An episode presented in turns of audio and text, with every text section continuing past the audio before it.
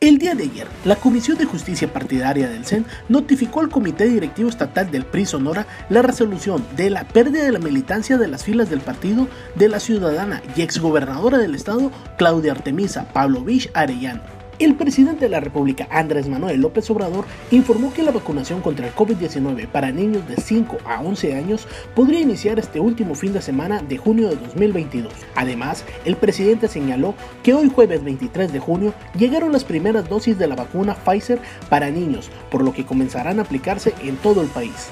Después de 13 años sin realizarse en suelo sonorense, regresaron los Juegos Nacionales CONADE 2022 al estado, donde se recibirá a 7.000 deportistas provenientes de todo el país y a 12.000 visitantes que estarán en el territorio, logrando reunir a las y los exponentes más sobresalientes del país en distintas disciplinas.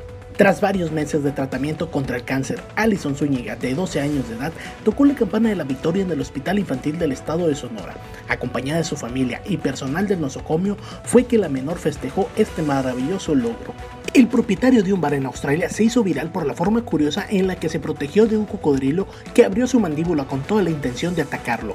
En vez de huir, el hombre tomó lo que tenía en su mano, un sartén de cocina con el que golpeó al animal, logrando que éste se diera la vuelta y huyera. La Corte Suprema de los Estados Unidos, de mayoría conservadora, amplió hoy 23 de junio de 2022 el derecho a portar armas de fuego en público, al tumbar una ley del estado de Nueva York que prohíbe llevar armamento en público. El fallo tuvo el voto a favor de seis jueces conservadores del tribunal y en contra de los tres progresistas.